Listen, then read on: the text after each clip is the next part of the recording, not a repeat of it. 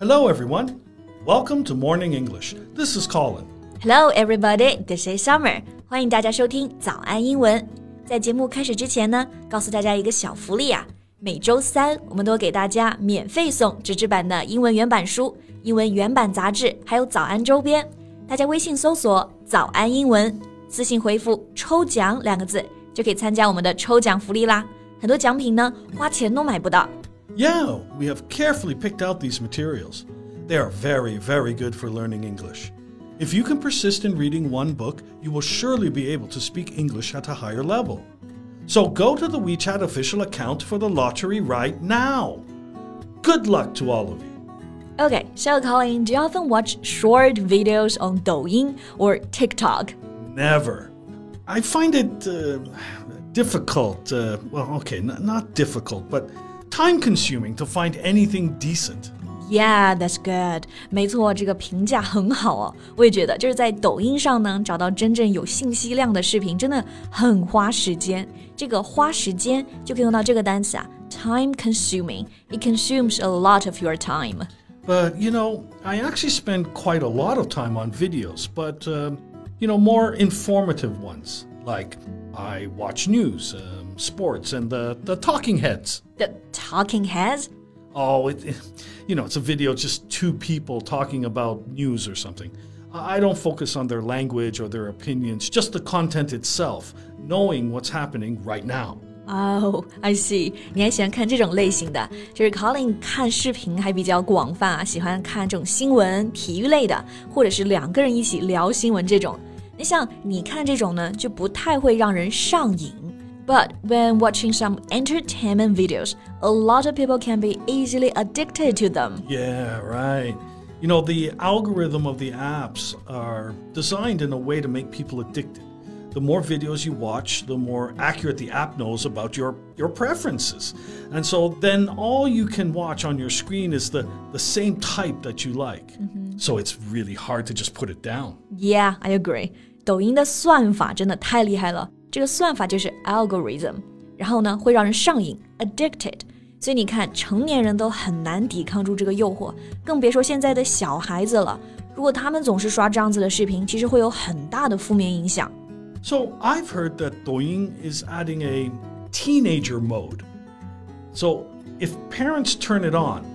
their kids won't be able to use the app for more than 40 minutes per day. Yeah, that's great, and we should have more of it. 现在抖音推出一个青少年模式，不知道大家有没有用过 Teenager Mode，就是他们一天用这个 app 的时间不能超过四十分钟。但这是青少年，对吧？现在受影响的呢不仅是他们，还有很多儿童。Children have also become a victim. Children have also been affected? Like how? They are also addicted to this kind of app? I think it's more serious than just addiction. I just read some news about this and it's really horrifying. 现在这个信息爆炸，而且全民上网的时代，很多小孩儿、儿童正在被一些有毒的信息侵害。比如啊，有一些不雅视频啊、校园暴力啊、三观不正的动画片。Okay, well, tell me more about that. OK，那我们今天内容啊，都整理成了文字版的笔记， 欢迎大家到微信搜索“早安英文”，私信回复“加油”两个字来领取我们的文字版笔记。Okay, so first I'm gonna show you some data so we'll know how serious this issue is. All right. Do you know the percentage of people under 18 have the access to the internet? Underage netizens? Um, I haven't a clue. But let's say a rough guess, maybe half of them can use the internet. OK，大家也可以猜一猜啊，就是未成年人的网络普及率是多少？Colin 刚刚猜是 half of them，就是百分之五十。其实呢，据统计，这个数据可能达到了 ninety three point seven percent，百分之九十三点七。okay, so uh, most of the kids and teenagers have access to well all information online. Mm-hmm. Well, okay, that can be a concern for parents because the kids are very likely to click on quite inappropriate content. Exactly.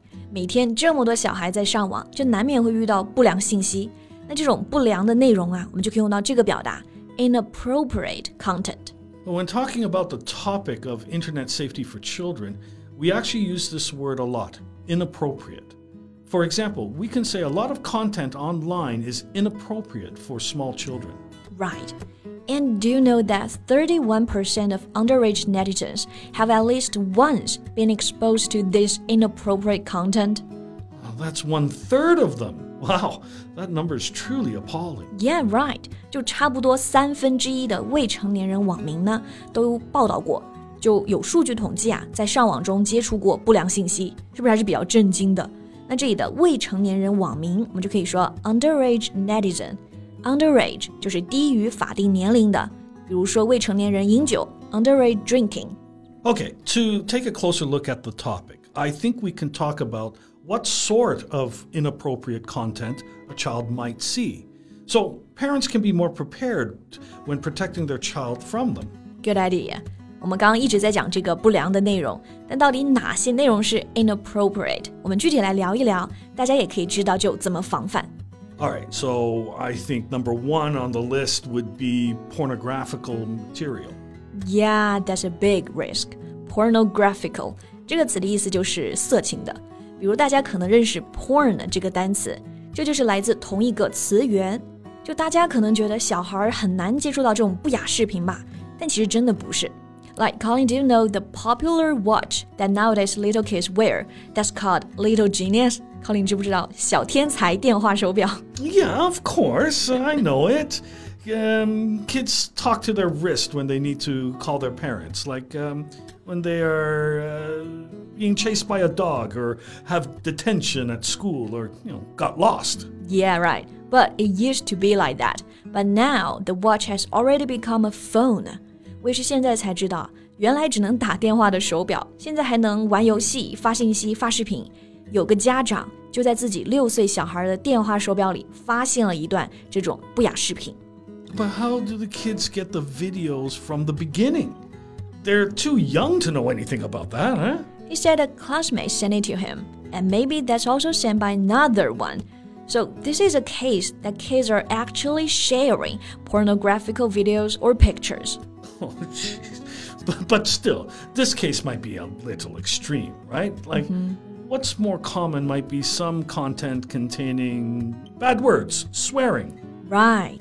刚刚这个例子还是有一点点极端，但是呢，嗯，有更常见的，就是说在网络上骂人，因为是一个匿名的空间，对吧？It's anonymous，所以，嗯，这个骂人呢，我们可以用到这个单词 bad words or swearing。 这个 swearing 动词原形是 swear，不规律的动词啊，swear, swore, sworn。Now, Summer, I have never heard you swear before, but um, have you done that at least once on the internet? Never. I don't want to poison the kids for using the internet. okay, fair enough. All right, another inappropriate content for children would be pictures, uh, videos, or games which show images of violence or cruelty to other people and or animals. Yeah, right. 这里我们讲的就是另一个不良信息的内容啦。两个关键词是 violence，意思就是暴力，还有 cruelty。虐待、残暴的意思。那这种危害呢很大，是因为小孩子会去模仿。Yeah, when exposed to repeated violent or cruel behavior, kids might start to imitate them without even realizing it.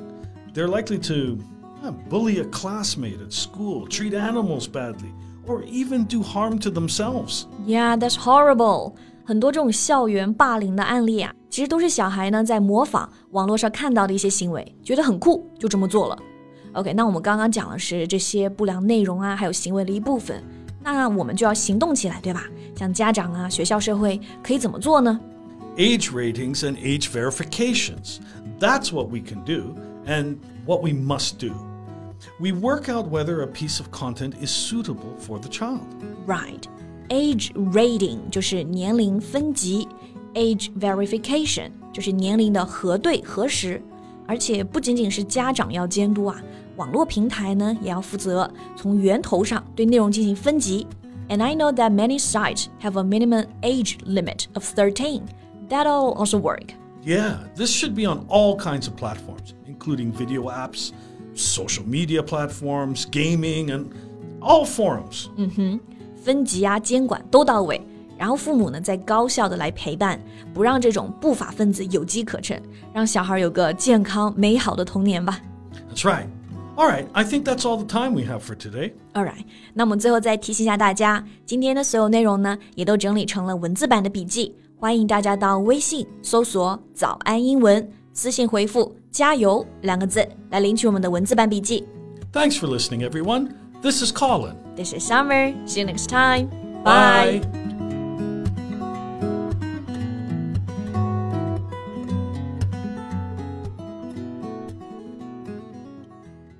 This podcast is from Morning English. 学口语就来早安英文。